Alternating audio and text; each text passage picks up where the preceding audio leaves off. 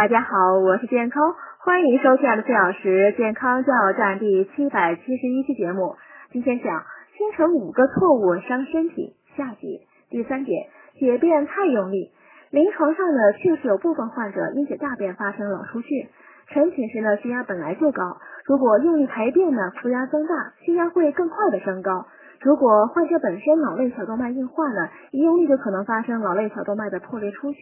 出现大便干燥、排便不畅时呢，千万别过度用力或屏气。第四，早餐吃的太油太咸，油条、煎鸡蛋等都是高脂高热量的食物，不少高血压患者合并有高血脂症，吃的太油太咸呢，会使动脉粥样硬化恶化。第五，过早晨练，